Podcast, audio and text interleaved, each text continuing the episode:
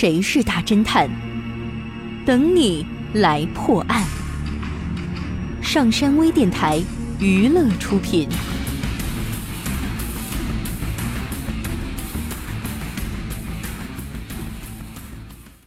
冬天，一个大雪纷飞的夜里，有一位单身女郎被人杀害了。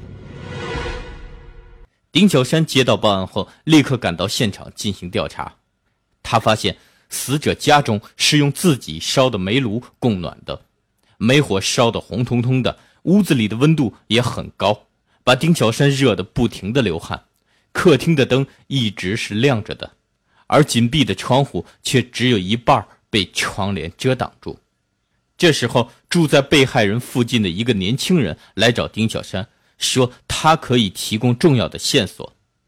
他对丁小山说：“晚上九点左右，我正巧看到了凶案发生。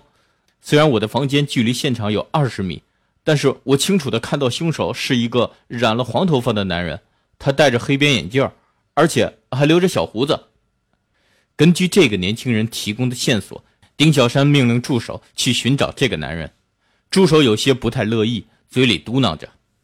这么冷的天，非得今夜就去吗？丁小山忽然想到什么，他问那个年轻人：“你是偶然通过窗户看到凶手的是吗？”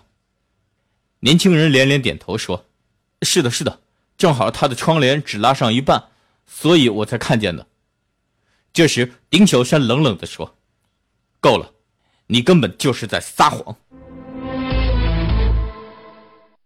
你知道丁小山是如何推断的吗？你猜到答案了吗？